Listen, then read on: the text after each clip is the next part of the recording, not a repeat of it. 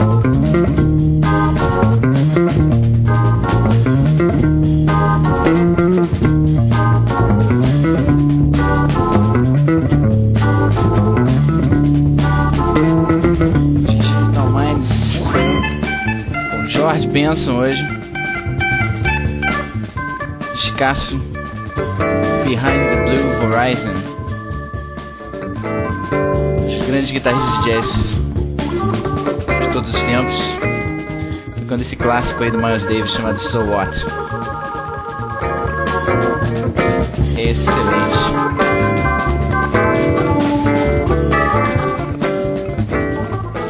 Bom, estamos aí com mais um Digital Minds Podcast. Essa semana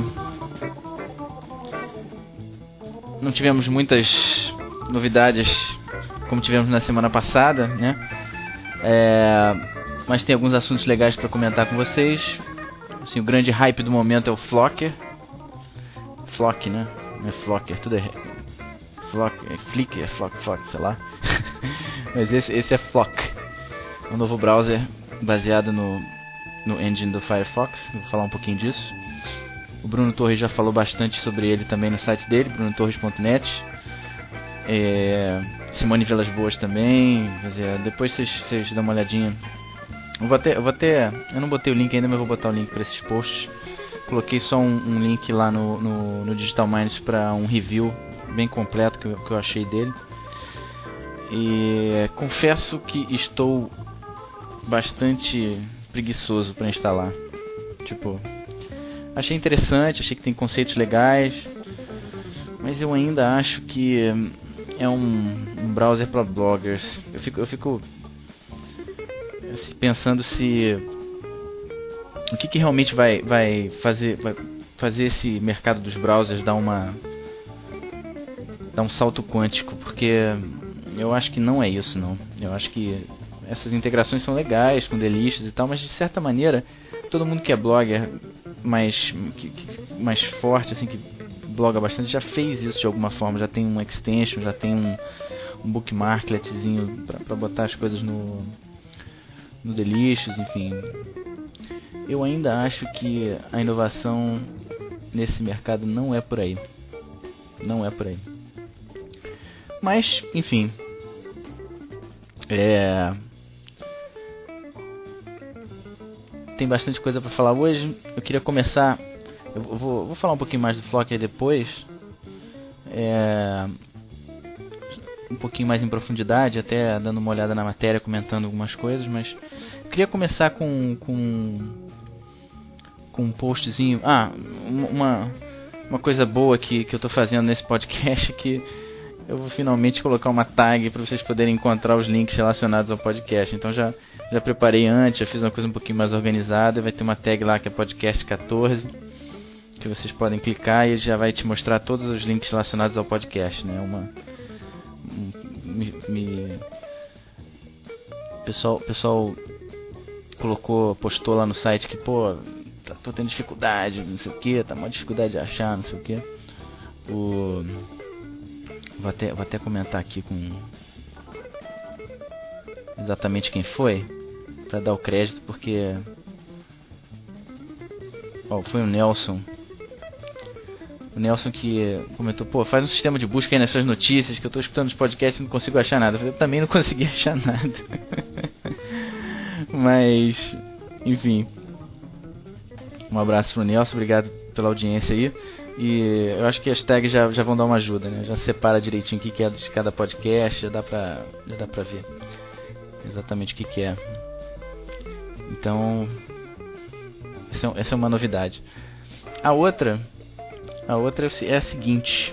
Eu queria, eu, eu queria comentar esse, esse post aqui, que é do, do Enhanced Podcast, porque é, é, é, eu, queria muito fazer, aliás, hoje eu também devo, vou começar uma sessão nova aqui, vou tentar fazer isso toda semana, que é uma sessão de dicas, que eu já tinha já, já vim falando disso, que eu queria dar umas dicas sobre produção web, algumas coisas que eu tenho aprendido aí, não só aqui no curso na Austrália, mas também da experiência que eu tenho, já, sei lá, mais de 10 anos fazendo isso. Queria começar a passar alguma coisa pro pessoal de, dessa experiência. E hoje eu vou começar com essa sériezinha de, de dicas sobre produção web começar bem devagar, começar com um tema que é super importante, que é a escolha de um, de um host, de, uma, de, um, né, de, um, de um provedor, de, de, enfim, de um servidor para você poder colocar as suas aplicações web. Que eu tenho algumas dicas é importantes na hora que você estiver escolhendo o seu provedor. Então lá no finalzinho do programa é, eu vou sempre, sempre vou falar as notícias e tal, e no finalzinho do programa, do, do, do podcast, eu vou vou dar essas dicas. Que é só para você, só para as coisas realmente úteis ficarem para último, pra vocês realmente terem que ouvir o podcast todo. ai, ai, não, brincadeira, brincadeira, brincadeira. É, mas finalmente alguma, alguma informação útil para vocês, né? Eu separei algumas coisas para comentar aqui. Não é nada, não estou querendo ir muito profundamente não, mas assim, pelo menos dar alguns conceitos que eu acho importantes na hora que você estiver escolhendo um host e, enfim, tem outros assuntos que eu quero comentar também, backup, controle de versão, é, criando ambientes é, separados para você poder, enfim, uma série de coisas relacionadas à produção web que vão aumentar um pouquinho a produtividade e um pouco também da, da, da segurança dos teus dos recursos de vocês, né, das coisas que vocês produzem, né. Quer dizer, grande parte de vocês já até deve, deve saber dessas coisas, porque hoje em dia isso é, é bastante comum, mas mesmo, mesmo algumas empresas de, de, de médio porte e até algumas de, de, grande porte, de certa forma, ainda não conhecem essas coisas, é, algumas dessas coisas, então é legal, é legal a gente comentar e passar isso adiante. Bom, então o primeiro ponto que eu queria comentar aqui das notícias ainda é relacionado a, a, aos Enhanced Podcasts, né? Essa ideia de fazer essas dicas eu, é, me, me, deu muita vontade, me fez sentir muita vontade de fazer um Enhanced Podcast, porque eu poderia fazer uma apresentação, ter alguns slides, algumas coisas que eu achava é importante colocar visualmente e completar e complementar isso com com quer dizer o, complementar o meu podcast com essas com essas imagens com essas coisas. Agora acontece que infelizmente essa, essa ainda está essa, essa essa os enhanced podcasts ainda estão muito é, muito sem padrão, quer dizer, a Apple fez o, o formato AAC, né, que, que, consegue, consegue fazer isso, mas não, não tem um, um publicador para PC. Você só consegue criar esses enhanced podcasts usando uma, uma ferramenta que é o, que é o Chapter To Me, né, que, até, que até o Orbital Mac fez um tutorialzinho legal em, em vídeo para quem quiser, quem usa Mac, enfim, quem tem, quem tem Mac possa, possa criar seus enhances de podcast. É, mas eu, infelizmente, não tenho mais Mac. Já tive, acho barato, mas eu não tenho mais. Estou com o meu laptopzinho aqui, Windows.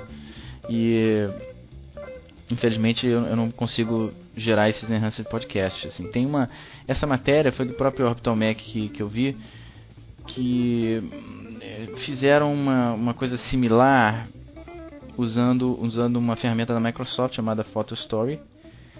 É, e você, mas você, você não gera um arquivo enfim, compatível com, os pod, com o iPod, enfim, com o que for. Você gera um, um WMV, né, que é um arquivo de vídeo, na verdade. Então, ia dar um trabalho em dobro para mim. Eu teria que, enfim, é, talvez fazer o podcast primeiro, depois fazer uma edição. E não é muito prático, né? Então a ideia realmente é tentar fazer uma coisa super rápida e super prática, porque fica mais, fica, eu acho que fica até mais interessante. Quer dizer, eu gravo, eu gravo digital mais, vocês sabem que eu gravo digital mais tudo ao vivo, não faço edição nenhuma. simplesmente uso o Pod Producer e, e enfim, não, não tem nenhuma pós-produção, porque eu acho que perde um pouco da, da vida né, do, do podcast. Mas enfim, é... essa trilha, essa trilha, essa trilha hoje tá. Peraí, peraí, peraí. Essa trilha não tá legal. Peraí, peraí. Tá muito lentinho isso. Eu botei. Ah, isso é bom. Botei o disco do George Benson e, e, tem umas baladas também. Aí fica, o podcast fica com, com cara de, de, de enterro. Pô, pera aí. assim tá mais legal. Eu gosto muito desse disco. Essa música chama All Clear. Muito boa. Mas enfim, continuando aqui.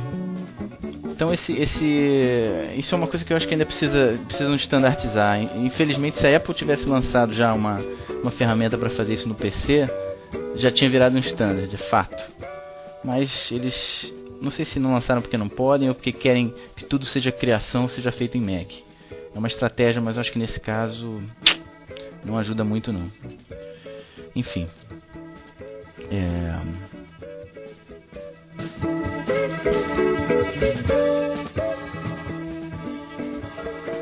Continuando aqui, o outro post que eu queria comentar é que realmente essa semana a Apple ainda fez novos lançamentos da, na, na, sua área profissional, né? A gente comentou isso no podcast do Tableless, né? O Guilherme falou aberto sobre isso, que é o nosso Mac maníaco, expert em Macintosh do, desse nosso podcast que a gente faz. E mas eu queria só comentar que eu vi, eu vi, eu li bastante sobre esse Aperture, que eu me interesso muito por fotografia digital. E realmente me pareceu que não se trata de um de um competidor do Photoshop. Ele é, ele é um ele é um software muito mais é, voltado para finalização das imagens, assim, correção de cor, é, ajustes. Assim, ele não tem, por exemplo, suporte a layers. É, a parte de edição de imagens propriamente dele não é não é substituto do Photoshop de maneira nenhuma, mas ele é extremamente é, é, interessante para você fazer a, a, parte de edição, de, quer dizer, não, não a parte de edição de, de propriamente de, enfim, de alterar, alterar a imagem, mas a parte de ajuste de cor, né, ajuste de, de alguns filtros de, de, por exemplo, de correção de correção de de, de brilho, contraste, enfim. E, e, a coisa mais interessante dele é que ele faz todas essas, essas edições na imagem sem é, alterar o original. Né? Ele usa simplesmente um, um, um mecanismo de, de manipulação que não é destrutivo, ou seja, ele preserva o arquivo original, vai aplicando essas coisas sobre o original como se fossem é, é, é, matematicamente, né? Assim, sem, sem destruir a informação original da imagem, né? que é um pouco diferente do que o Photoshop faz, na verdade. Então é, é bem interessante, assim, quem, quem gosta de fotografia, quer dizer, aí é mais até um pouco do que gostar, é quem, quem é profissional de fotografia e quer ter um, um software de, de, de, de finalização de imagens, né? Quer dizer, de, não é um software de retoque, é mais um software realmente de finalização, quer dizer, de preparação para impressão, ou, correção de cor, correção de luminosidade, esse tipo de coisa. O Aperture é a solução assim mais mais profissional que tem no mercado realmente. A interface foi super bem pensada, você trabalha com arquivos gigantescos, né? Você trabalha com arquivo é, formato RAW, né? Que, ou seja, que é um, um, arquivo sem nenhum tipo de compressão, né? Quer dizer, não tem perda nenhuma de, energia, de, de de energia. Ai meu Deus.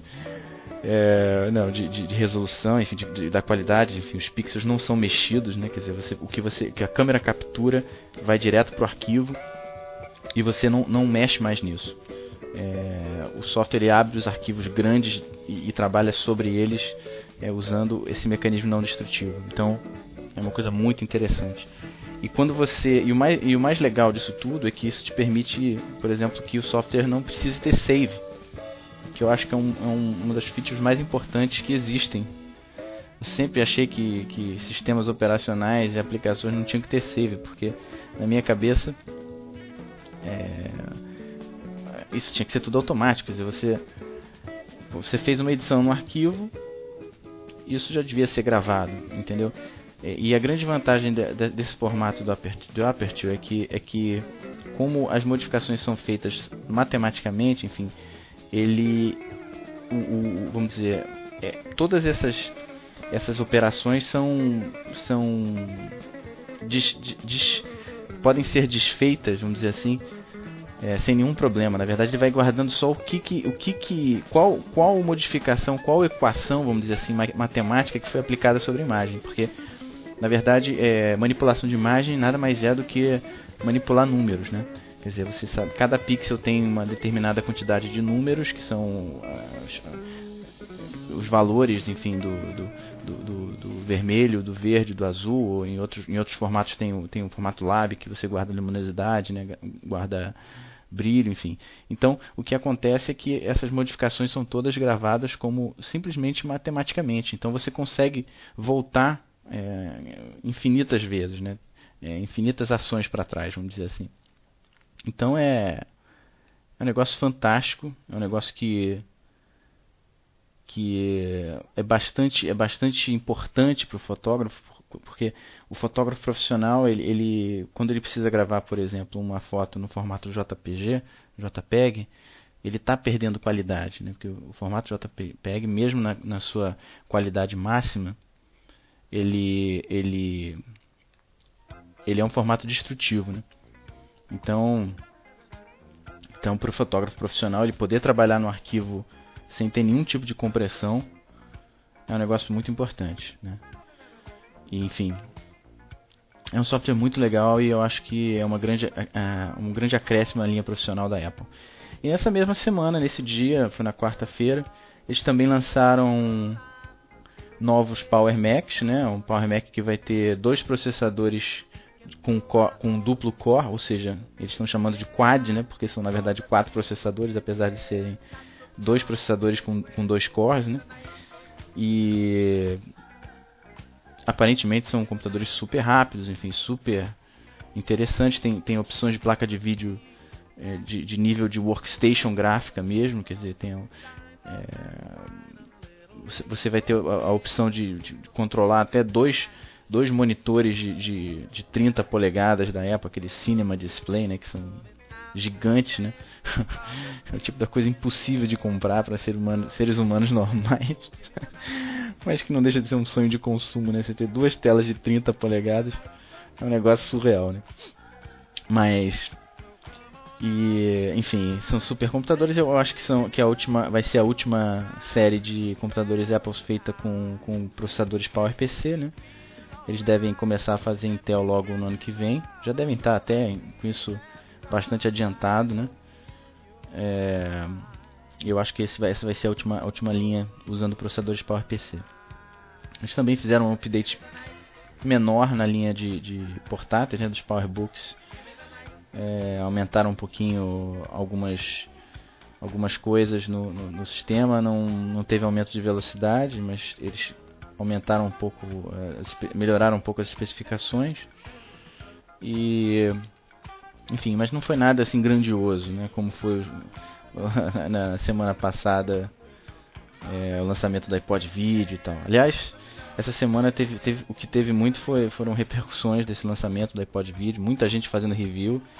É, coloquei também aí nas, nas, nas notas dos, do, links aí do, do podcast 14. Coloquei também link para um review muito detalhado feito pelo pessoal da Ars Technica. Ars Técnica ou Ars Técnica, não sei. É, mas enfim, que dissecam o iPod todo, tudo que ele tem e até desmontam, né, abrem ele todo, mostram as peças, enfim. Quem tiver vontade de conhecer. Eu ainda não consegui ver o iPod Video por aqui, porque ainda não chegou. Ah, aqui na Austrália demora um pouquinho para chegar, talvez chegue antes do que aí no Brasil, mas ainda assim não é tão rápido quanto nos Estados Unidos, né? Mas aqui, assim, a grande novidade ainda é o Nano. E eu pude ver o Nano frente a frente, eu, enfim, peguei ele na loja e tal e eu achei um barato, um barato, assim, um, eu totalmente compraria um Nano se eu, se eu não tivesse comprado um Shuffle, eu acho. Mas como eu comprei o Shuffle, ainda bem, que eu adoro o Shuffle, acho que é um Assim, é o iPod que tem mais value for money, assim, que é o, é o que, que mais valeu a grana que eu paguei, porque ele é muito prático, muito leve, assim, para você sair, para você correr, enfim, malhar, fazer coisas ativas, assim, ele é muito maneiro. E estou super feliz com ele. Mas agora vou ter que comprar um iPod vídeo, né? Porque os, os caras lançam todo. Cada seis meses os caras lançam um iPod melhor e o iPod vídeo agora tá. Virou objeto de desejo pra mim. Eu vou ter que comprar. Caro pra caceta. Mas, mas, pô, eu preciso ter. Eu vendi meu iPod, eu tinha um iPod de 40 GB, tô sem, sem nenhum iPod grande, então eu vou precisar do, do iPod grande para levar as coisas por aí. Enfim, é bom ter um disco externo também. É, enfim, vai ser legal. É, outra, outra notícia legal aqui é que começaram a aparecer os, os, os tutoriais, enfim, os como, como fazer para exportar os filmes, os vídeos pro iPod, né? E vi várias matérias essa semana, coloquei uma, um link aqui que é da própria Apple para você fazer isso, né? Usando o QuickTime. Mas você pode fazer isso com qualquer conversor de vídeo desde que você siga aquele padrão, né, que a Apple colocou. Então, então é realmente funciona. Você pode pegar os seus vídeos, enfim, colocar no iPod. E, e, e, e teve uma, um review também do iPod, quer dizer, que foi esse, esse inclusive que eu coloquei aqui, lá do Ars Técnica, é, que falou super bem da qualidade de vídeo do iPod, falou que, que era super, super, enfim, que a qualidade até, até a, até, deixa eu botar a musiquinha aqui que parou. É, tudo, tudo George Benson hoje, viu? Tô mudando de disco, mas continua George Benson. Aquela outra foi Give Me the Night, do disco do mesmo nome. E agora do disco Breezing, que é muito legal também a própria música Breezing. É, enfim, mas, mas o que eu estava dizendo é que falaram super bem da qualidade de vídeo do iPod. Alguns vídeos comprados na, na loja da Apple, os vídeos mais antigos, o cara achou, achou que, a, que a compactação, enfim, que a, que a, que a compactação pro vídeo do iPod não ficou boa, enfim, mas os novos vídeos, tipo Lost e, e os seriados mesmo de TV estão super bem, tá super bem feita a compressão. E ele falou que a qualidade é excelente e que você liga na sua TV e você não percebe, enfim, a qualidade para ele é melhor até do que VHS. Então, acho que pode ser um, um winner aí na mão da, da Apple, né? Um, produtinho vencedor aí. Vamos ver, vamos ver.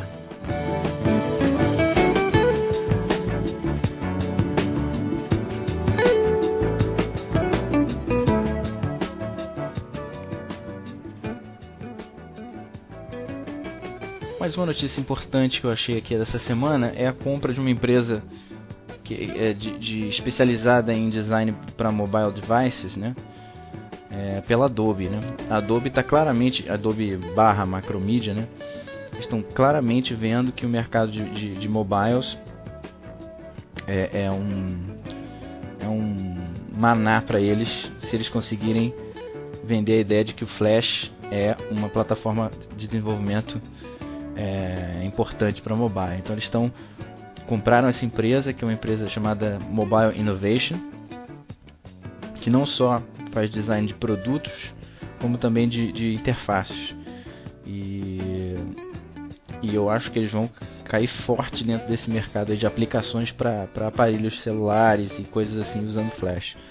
Porque quem conhece esse mercado, por exemplo, mercado Brill, o mercado, mercado todo do CDMA, né, que é baseado em, na linguagem Brill, no ambiente Brill, é, e, e, quem conhece o mercado Symbian, que é a série 60, por exemplo, da Nokia, etc., sabe que ainda é muito complicado você desenvolver aplicações. Tem muito poucos desenvolvedores. É tudo feito em C++, enfim. É, é, é, é difícil, né? Você não tem uma linguagem de desenvolvimento simples que seja acessível para programadores, enfim, pessoas mais voltadas à, à, à parte gráfica, enfim, como é a linguagem do Flash, né? que é uma linguagem já muito poderosa hoje em dia, toda orientada a objetos, assim, super, super poderosa, e que eles estão percebendo que tem um mercado grande aí nesse mundo mobile. Então é uma coisa interessante para a gente acompanhar aí. É bem interessante. É... Outra notícia que eu, que eu achei super importante também é, é, é do PHP Collaboration Project. É, o que, que é isso? Na verdade, quando você olha para esses softwares open source, é, para o PHP, pra, enfim, você, você sente que ele é um software muito bom, muito poderoso, mas você ao mesmo tempo sente a falta de ter uma, uma organização, vamos dizer, uma coisa mais corporativa, vamos dizer, por trás, né? Quer dizer, é tudo muito solto, você, você não tem frameworks bem definidos, você não tem, enfim, uma, uma estrutura que, é, que, que, por exemplo, existe no mundo Java, né? Que você tem é, toda uma, uma um ambiente propício para você criar, criar é, aplicações que eles chamam enterprise, né? Ou seja, que é uma coisa muito mais séria, com muito mais, enfim, é, escalabilidade, com reaproveitamento de, de classes, enfim, é, uma série de, de, de, qualidades que ainda não tem no mundo do PHP. Então esse projeto do PHP Collaboration Project, é, PHP Collaboration Project, ele pretende justamente fazer isso, quer dizer, é, criar esses, esses, esses, esses frameworks, enfim, e, e, e desenvolver a linguagem de um, um, pouco mais corporativamente, né? E super importante é, o que eles também estão fazendo é entrar no, no participar do, do, como, como desenvolvedor estratégico para o Eclipse Framework. O Eclipse, quem não conhece, é uma ferramenta fantástica, uma ideia de desenvolvimento, uma, uma, um ambiente de desenvolvimento sensacional para Java, é, é, que está começando a ter também um, um, um, bracinho de PHP. Ainda é muito incipiente, né? ainda é muito muito pior, muito vamos dizer pior, muito menos tem muito menos funcionalidade do que o do que a sua do que o, o Eclipse tem para o Java, mas ainda assim já é pau a pau ali com o Dreamweaver e um, um, ambiente desse. Sem falar que, que o Eclipse ele é totalmente integrado a outras ferramentas de, de controle de versão, enfim, de, de uma série de, de, de coisas, de, de melhorias, vamos dizer assim. É, de, de, facilidades, vamos dizer, que, que, que você tem para desenvolver. Então é, é legal ficar ligado nesse desenvolvimento aí e quem tiver aí a chance, a oportunidade, baixa o Eclipse porque é um software é, que vai dar muito o que falar e que é o, o software que está se transformando no standard de, de, de desenvolvimento é, projetos corporativos, né, enterprise, né, enterprise class, né, vamos dizer assim. Vale muito a pena conhecer.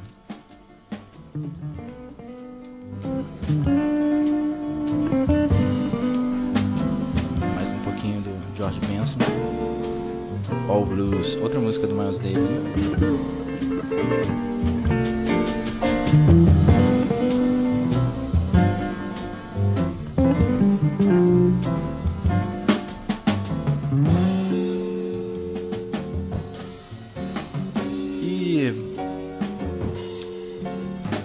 Fechar aqui as notícias, é, queria comentar rapidinho do OpenOffice que eu já instalei aqui, o OpenOffice 2.0. Coloquei até um linkzinho aqui também. Que, olha, até agora eu, eu usei muito pouco, mas enfim, já estou quase enfim, quatro dias usando. Usei basicamente o, o software de apresentação, né? O Impress que eles chamam, né? E estou muito bem impressionado, assim, tô até agora é um substituto perfeito para o Office da Microsoft. Assim, não vi assim, nenhuma diferença. É, eu sei que elas existem, né? O Office da Microsoft é um software mais maduro, mas do ponto de vista prático ali do dia a dia, não vi diferença nenhuma. E pelo preço, né? Vale muito a pena, né? então quem, quem não quem não não baixou ainda, eu recomendo. É, é, um, é um, download pequeno, cara. É, as aplicações são muito, são muito compactas no OpenOffice. Vale a pena, assim, vale muito a pena instalar e, e testar. Eu acho que essa versão vai, vai realmente é, ganhar muito terreno em relação com um, um terreno do, do Office, né? Na Microsoft e, ela, e eles que comecem a se preocupar, porque eu acho que essa versão ela é o divisor de águas. Inclusive o, o Gustavo, Gustavo Amorim, agora é, vulgo, vulgo Stag, foi meu estagiário lá na Blar, gente finíssima. Tem o blog dele, o Referente. É, ele fez até um comentário nesse, nessa matéria dizendo que, que eu não sabia que a Prefeitura do Rio já está treinando o pessoal para trocar o Office pela versão aberta. Quer dizer, isso está acontecendo não só aqui no Brasil, mas também lá fora, enfim, e, e, e alguns, alguns, é, alguns governos já estão é, colocando como obrigatório o uso desse padrão novo de documento, que é o Open Document, né, que é uma versão XML, que é aberta, enfim, que tem que é standardizada. E eu acho que a Microsoft vai ter que correr atrás. Eu acho que agora cada vez mais os softwares open source, eu acho que eles têm uma eles têm uma, eu já até falei sobre isso no outro podcast. Eles têm um, um o software open source é interessante porque ele, ele tem uma curva de desenvolvimento ou de, ou de melhor, melhor do que desenvolvimento, ele tem uma, uma curva de de aceitação, vamos dizer assim, é interessante porque ele começa lentamente, né, com enfim, com desenvolvimento sendo feito por poucos desenvolvedores e à medida que o projeto vai ganhando corpo, vai ganhando força, ele chega num ponto que eu acho que é o ponto do que o OpenOffice chegou, o OpenOffice chegou, o 2.0, que ele se torna um standard, né? Porque ele chegou num nível de, de, de enfim, de, de, estabilidade e de, de funcionalidades que coloca ele a par com outros softwares comerciais. E aí quando isso acontece, é, a adoção do software começa muito a acontecer muito rapidamente, porque ele é grátis, né? Então você dissemina o software muito rapidamente. Esse, eu acho que o OpenOffice, o OpenOffice chegou nesse ponto, né? Nesse, nesse, nesse, nesse, nesse momento salto quântico, assim, vamos dizer. Eu acho que agora, agora ele está funcionando, está tá rapidinho, funciona bem e é compatível e tem uma cara muito parecida com o Office, então a, a adoção vai ser rápida e, e eu acho que vai ser bem dolorosa para a Microsoft. Vamos ver, vamos ver o que acontece. Tem, um, tem uma outra notícia legal que, que essa, essa fresquinha que acabou de sair é que o, o telefone da Motorola com o iTunes, o Motorola Rocker, tá tendo uma taxa de retorno, de devolução seis vezes maior do que telefones normais. Tá todo mundo decepcionado com o diabo do telefone. E não, não precisa nem dizer porquê, né? Você pega o telefone, você olha pro telefone e fala assim: Meu Deus do céu, que coisa feia. Tudo bem que tem um iTunes ali dentro, mas cara, cadê o design, né? Motorola ela, ela não é ruim de design, ela tem o telefone mais, enfim, vendido, que é o que é o Razer, né? Que é super interessante, fino, tem um design super legal. Mas os caras decidiram fazer um Motorola, o, o Rocker, com, uma, um, com aquele design mais antigo, é um negócio horroroso. Achei muito feio o telefone. E quem, quem conhece um pouco desse mercado de mobile, quem já viu pesquisa, sabe que as pessoas compram telefone celular porque é bonito. São duas compras. Ou você compra porque é bonito, ou você compra porque é barato.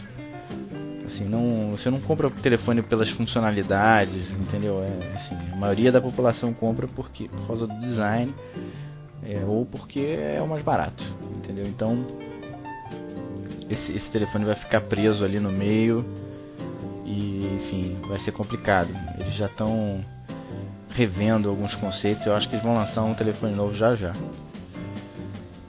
para compensar, né? Enfim, para fechar, é só comentar rapidamente do Flocker, quer dizer, é, do Flock, não é Flocker, é Flock. É, eu dei uma boa olhada nos reviews e tal, mas sinceramente fiquei com preguiça de instalar porque eu não vi, eu não vi grande, grande vantagem assim. Tudo bem, integração com Delicious, etc. Mas de uma forma ou de outra, como eu já falei, essas funcionalidades você já tem.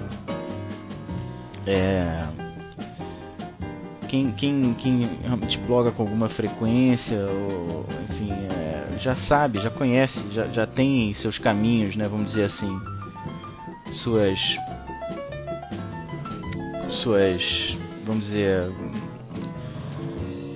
extensões do, do, do Firefox ou então por exemplo no meu caso né, o Digital Minds é um engine totalmente independente é, vamos dizer independente não mas é, foi, foi construído eu, eu construí ele porque eu queria eu quero ter um pouco mais de controle poder fazer algumas features diferentes enfim como como colocar por exemplo os, comentários abertos, fazer esse esquema de reply. Eu acho, eu acho importante diferenciar não só em termos de conteúdo, mas em termos de funcionalidades também. Assim, isso, isso faz muita diferença na minha cabeça. Eu acho que, inclusive, alguns alguns alguns sites, por exemplo, o Dig e, e, e, e o Slashdot, eles se diferenciam muito por causa das funcionalidades dos seus, dos seus engines também. Eu, eu acredito muito nisso. Eu acho que se você não usa um software é, customizado, vamos dizer assim, você, você consegue fazer coisas diferentes e, e inovadoras. E, e a palavra para mim chave é inovação. Então eu acho isso importante. É, mas de certa maneira eu acho que vai ter uma, uma, uma, audiência que vai gostar do Flocker, que é justamente o blogger que é um cara é, vamos dizer, um blog frequente, mas que um cara que não tem, vamos dizer, muita, muito é, muita habilidade tecnológica, vamos dizer assim, ele vai, ele vai, pode ser que tenha um mercado aí para isso, mas eu acho que ainda assim é uma coisa muito limitada. Assim, eu não vejo o usuário comum, sabe, minha tia usando o Flocker. Eu acho, acho que tem muito hype aí para pouca para pouca realidade. Mas vamos ver. É, eu costumo falar muita besteira, então pode ser que essa seja apenas mais uma delas. E para fechar, o solo de baixo aqui, ó. O blues. Para fechar o, o programa, o, o podcast de hoje, eu queria dar uma, umas dicas é, com relação à, escolha. Né? Primeira, vai ser a primeira dica sobre, sobre produção web. E essa vai ser uma, uma dica bem rapidinha, que é relacionada à escolha do, do, do seu host, né? do seu provedor de serviços internet, quer dizer, é, do seu servidor, né? onde você coloca suas aplicações. É, eu decidi, eu decidi fa falar sobre isso primeiro porque tem várias coisas, várias estratégias, enfim, várias é, necessidades que, que a gente tem que você só vai conseguir resolver de uma forma adequada se você tiver um, algumas funcionalidades é, importantes no seu servidor. Tá? É, por exemplo, enfim, eu, eu vou falar um pouco sobre elas agora, mas, mas quando você pensa em backup, quando você pensa em controle de versão de arquivos uma série de outras coisas, você não consegue fazer isso se você tem um, se você tem um provedor que, que é muito limitado. E uma coisa que é super importante é que o custo hoje em dia de você ter um, um provedor com mais funcionalidades, ele é totalmente é, viável, assim, hoje, porque uma, uma, uma das grandes é, coisas que eu percebi nesses últimos meses, procurando, enfim, vi mais, mais de 15 provedores no Brasil, fora do Brasil, é que o custo de banda, o custo de, de provedor fora do Brasil é muito, mais, é muito menor. Então você pega, por exemplo, o, o, meu provedor, o provedor que eu uso hoje, eu já, já cansei de fazer propaganda deles aqui porque eu acho eles muito bons, o DreamHost. Ele é um cara que tem um preço mensal de 9 dólares e 95 e que é mais ou menos o preço que você paga um, aí no Brasil para um, uma local web da vida. E ele tem muito mais funcionalidade, muito mais espaço, muito mais banda, muito mais tudo. Então, a primeira, a prim, o primeiro dogma que precisa cair, eu acho, é que, é que você precisa sediar, ou, ou enfim, se, colocar suas páginas em um, em um, servidor aí no Brasil. Assim. É claro que existem diferenças de velocidade, você chega, você chega é, enfim, se, se o teu site é muito acessado aí no Brasil, você vai notar que, que por exemplo, é, o, tempo de resposta do servidor é 100 milissegundos maior e coisas do tipo, mas ao mesmo tempo os provedores lá de fora têm muito mais banda, enfim, a coisa, a coisa, a coisa é, é acaba se compensando de um jeito ou de outro. Então, é, a minha experiência é que você consegue preços melhores, condições melhores, colocando o seu site lá nos Estados Unidos. Foi por isso que eu escolhi o DreamHost. Eu, eu, eu passei por alguns provedores aí no Brasil, LocalWeb, DigiWeb e mais alguns.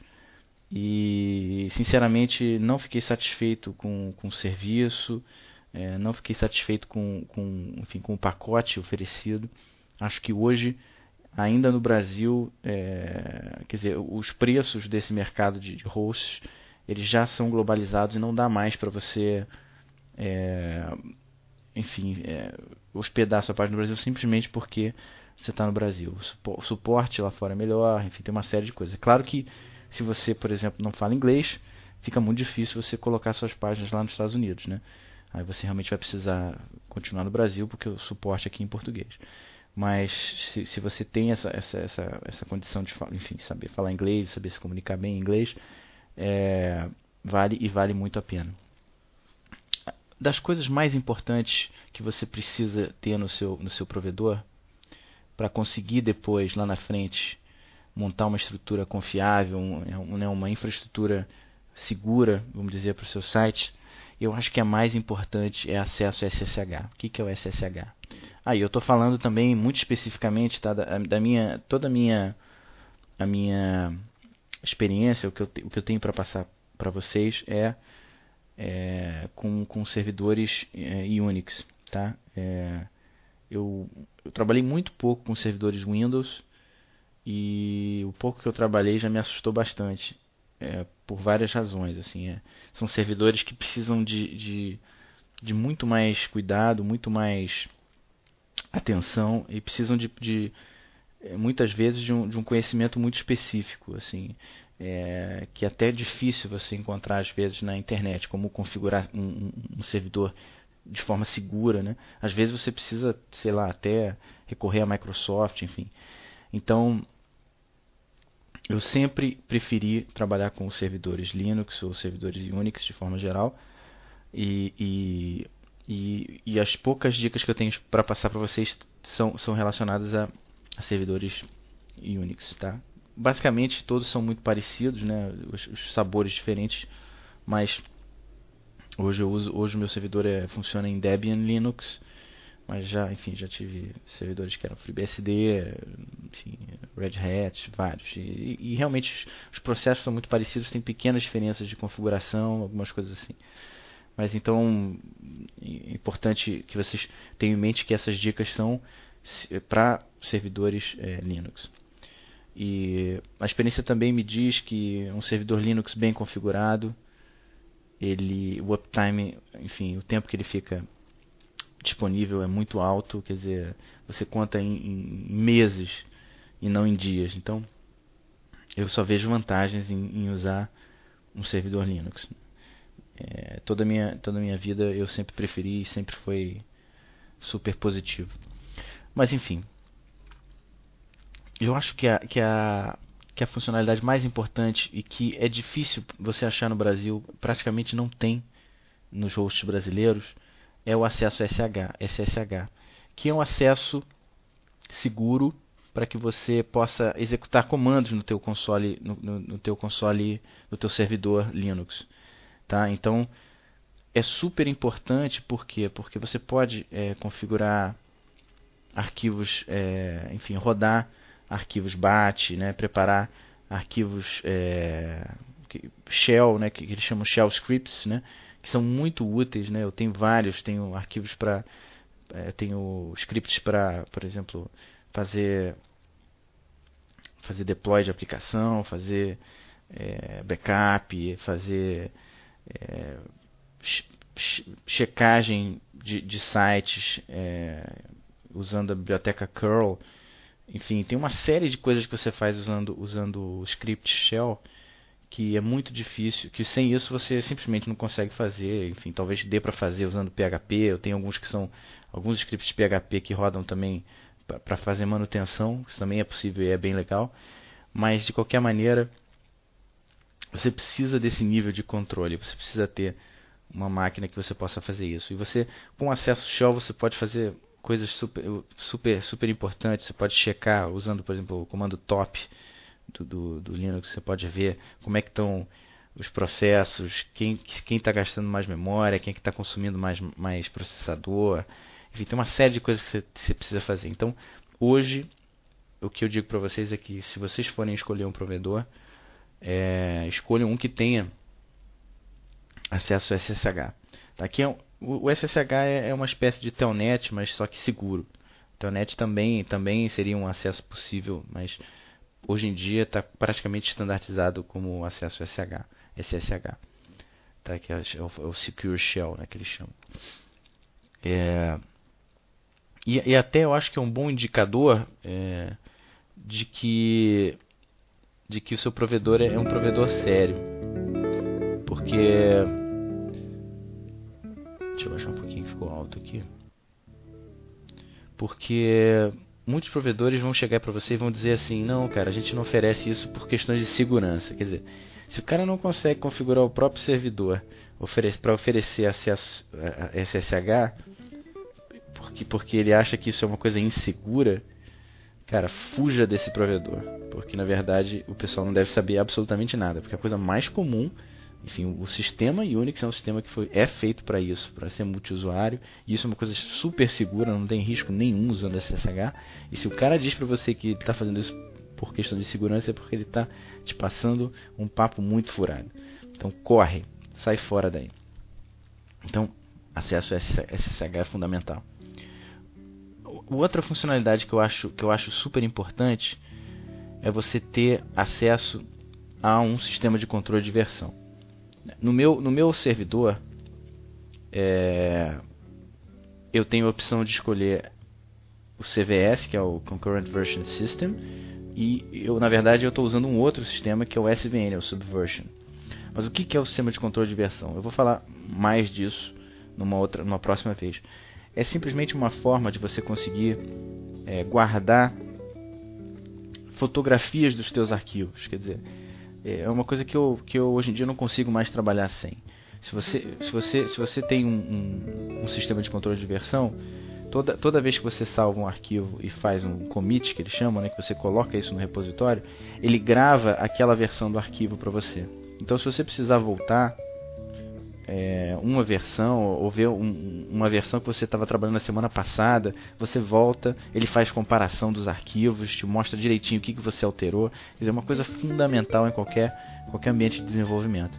Então, se você, se você vai fazer o desenvolvimento sozinho, é, talvez você não precise desse suporte de CVS ou SVN no teu servidor, porque aí você pode instalar ele local. Eu vou até explicar como fazer isso também no próximo no próximo podcast. Mas se você trabalha em grupo, se tem se tem mais de um desenvolvedor, é fundamental que o teu servidor de desenvolvimento tenha isso, que você possa que você possa compartilhar esse espaço. Inclusive, uma das coisas mais interessantes do, do desses sistemas é que você pode trabalhar, por exemplo, ao mesmo tempo num arquivo com uma outra pessoa e aí esses sistemas te permitem fazer um merge, ou seja, é, é, o, colocar as, as modificações dos dois dentro do mesmo arquivo, depois que os dois terminaram de trabalhar, quer dizer, juntar o trabalho dos dois de uma forma segura, porque você consegue ver o que, que cada um mexeu. Claro que se os dois mexerem no mesmo lugar dentro do arquivo, isso vai dar problema. Mas se você um trabalhar, por exemplo, é, num pedaço, numa classe, sei lá, num, num, pedaço de código mais, mais em cima do arquivo e outro trabalhar num pedaço de código mais abaixo, é, não tem problema nenhum. Você junta os dois, ele, ele pega as modificações de ambos e junta num arquivo só. Então é fundamental. Eu acho que isso é, uma, é um outro requerimento que é, que é fundamental hoje para você ter um servidor. É... Outra coisa super importante são os, os, os, o, é o acesso ao Crontab. Assim, eu acho, eu acho que a maioria dos que oferecem SSH é, oferecem também o acesso ao Crontab. O que, que é o Crontab? No mundo, no, no mundo Unix, o Crontab é um, é um daemon, é, um, é uma aplicação que roda o tempo todo, que você pode programar para rodar algumas aplicações, ou scripts, ou o que for, é, em, intervalos, em intervalos regulares. Então, você, por exemplo, eu uso o Crontab para fazer backup de, de, de, de, de banco de dados, para fazer checagem se o servidor está tá online. Né? Eu tenho, por exemplo, um scriptzinho que vai lá, vai no site da, da, da Visa, que é o site que é o meu provedor de, de VisaNet, né? de, de cartão de crédito, só para checar se o cartão, se o, se o sistema está tá no ar, se o, se o site está no ar.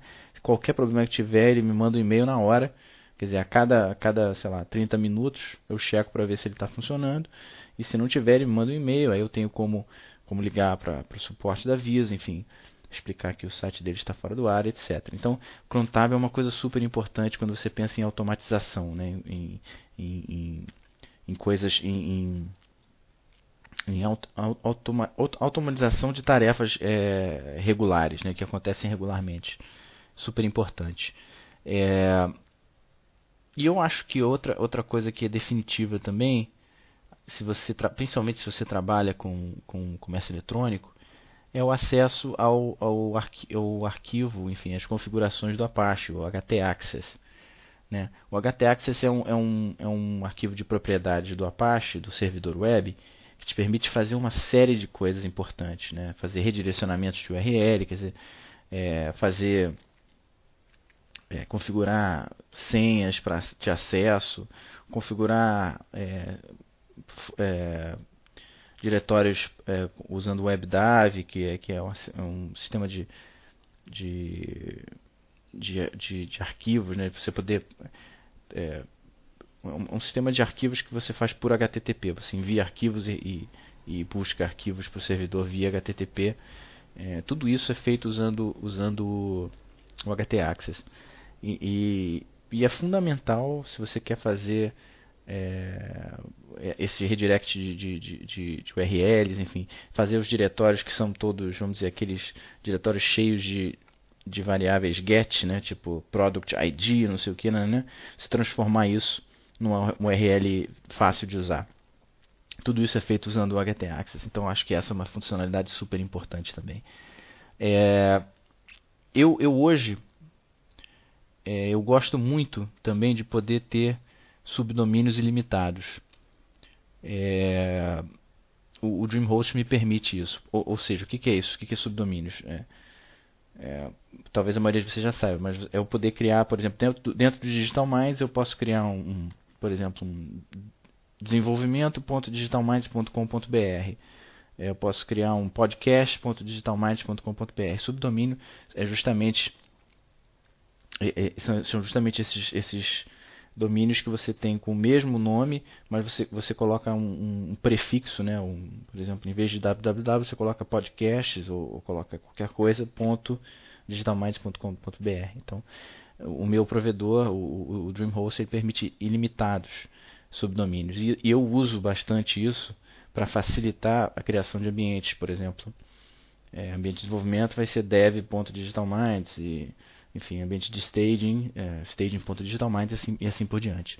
É, sem falar que eles também permitem é, domínios ilimitados. Claro que tem um custo para eu registrar o domínio, mas dentro da minha conta do DreamHost eu posso hospedar quantos domínios eu quiser. Então, se eu, se eu comprar um domínio, como eu, como eu tenho, né, quer dizer, alguns domínios, né, é, é só questão de eu, de eu registrar o domínio e, e eles me permitem é, abrir esse domínio ali dentro do próprio, do, da minha própria conta, dividindo evidentemente as, as limitações de espaço em disco e, e, e tudo da minha conta, mas que por sua vez não são nem um pouco pequenas. Eu tenho, enfim, é, 9 GB de disco, é, 1.5 GB de, de, banda, quer dizer, é, a diferença em relação aos provedores brasileiros é muito grande. Então, eu recomendo a beça, o DreamHost, mas tem outros provedores também muito bons, o Midphase, tem alguns outros provedores que são muito bons, mas eu não tive ainda experiência direta com eles, né? Só tive, tive várias decepções com alguns provedores é, americanos também, que na verdade, quando você vai ver, nem, não tem nenhum americano, é né? tudo meio indiano, são os caras meio, meio, meio asiáticos, meio, meio, sei lá, esquisito pra caramba. Quando você vai realmente conversar com os caras, né? Mas, mas enfim, é, é, vale a pena, vale a pena conferir o DreamHost e alguns outros é, provedores americanos. É, eu acho que hoje em dia não tem mais razão para continuar pagando caro por um serviço inferior, com menos banda, menos espaço em discos. Olhem bem, olhem bem a, a, o que, que os provedores lá dos Estados Unidos estão oferecendo e a diferença de velocidade, é, sinceramente, não compensa. Não compensa mantê-la aqui no Brasil. Outra coisa também fundamental é você ter é, databases, né, bancos de dados ilimitados no MySQL. Tem, por exemplo, meu, meu provedor aí no Brasil era uma coisa até meio, meio patética. Você só podia ter uma base de dados do MySQL. Quer dizer, se você quisesse fazer qualquer outra coisa, qualquer outra aplicação, você tinha que criar novas tabelas dentro da mesma base de dados. Um negócio que não faz sentido nenhum né? Como é que você vai criar, sei lá, várias aplicações e colocando as tabelas ali dentro da mesma base de dados? É um negócio tão, tão, tão pequeno, né? Tão, sei lá, tão bagunçado, um negócio horrível.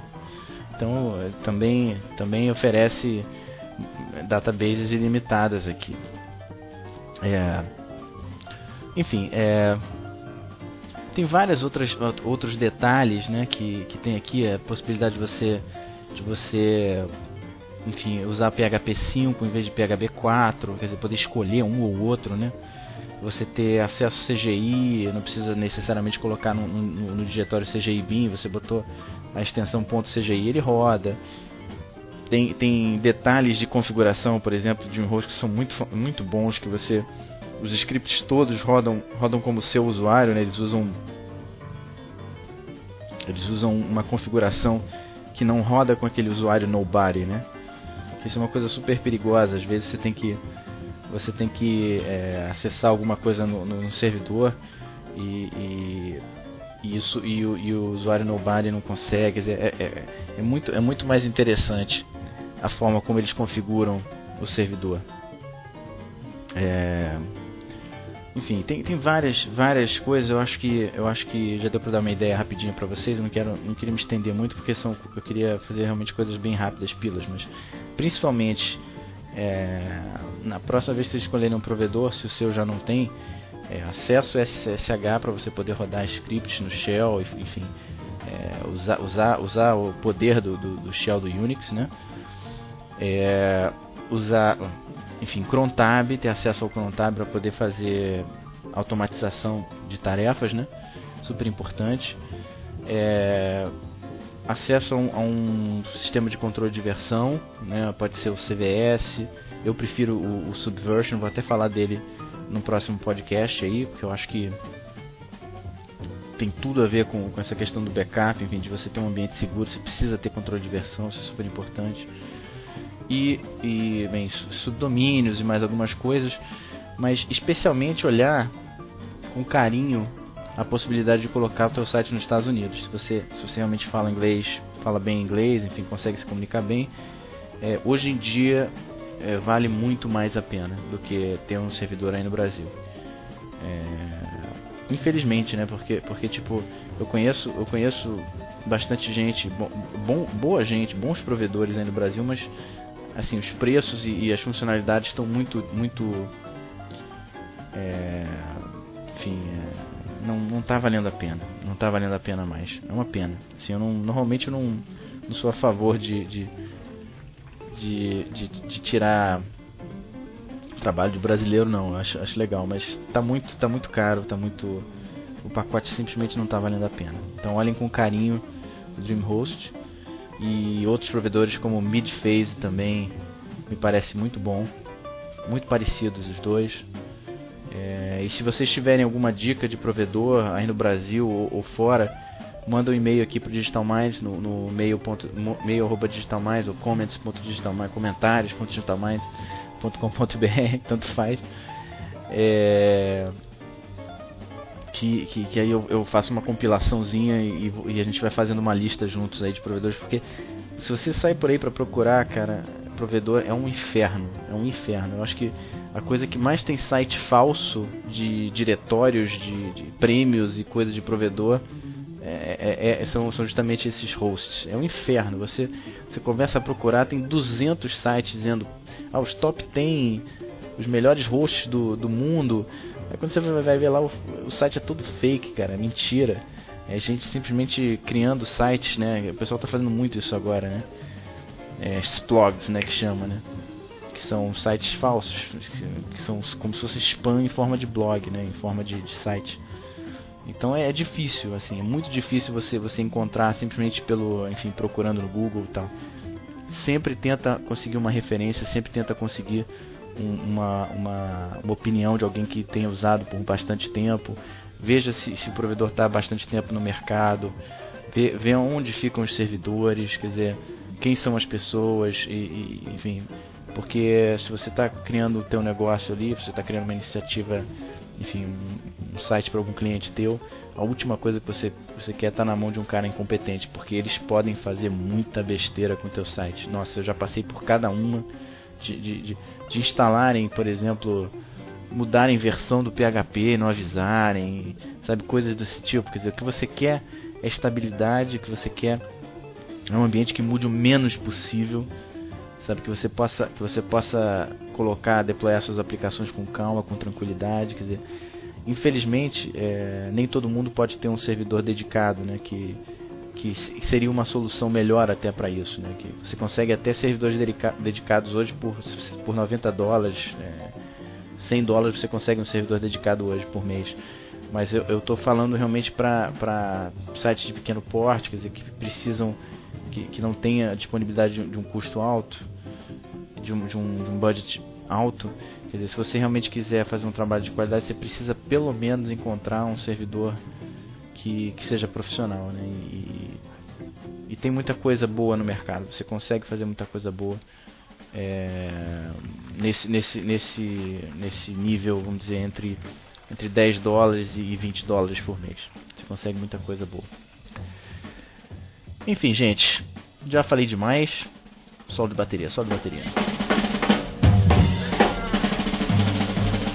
Trilha hoje foi George Benson, né? Vários discos dele, Give Me the Night, o disco Witchcraft, teve o disco é, Behind the Blue Horizon. George Benson, craque da guitarra, craque do jazz. E fico por aqui, já tem uma hora de podcast, eu tô falando demais, eu acho, nesse podcast, né? Bom, se você acha que eu tô falando demais, mande um e-mail pra cá, mail@digitalminds.com.br ou comentários@digitalminds.com.br. Reclame, é, faça, mande seus elogios, é, mas não deixe de, de, de, comentar. Nossos, nossos, nós gostamos demais dos comentários de vocês. É o que faz a gente fazer esse podcast. Muito bem, até mais. Até a próxima e fiquem com o finalzinho do Jorge Benson. Tchau, tchau.